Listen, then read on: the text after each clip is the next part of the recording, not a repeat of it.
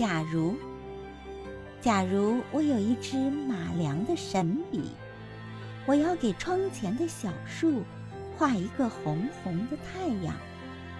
让小树在冬天也能快活的成长，不会在寒冷的北风里缩着身子轻轻叹息。假如我有一支马良的神笔，我要给树上的小鸟画许多好吃的谷粒，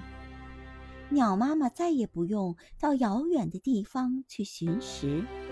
让小鸟待在家里苦苦等待，饿得哭泣。假如我有一支马良的神笔，我一定要给不幸的朋友西西画一双好腿。还他一个健康的身体，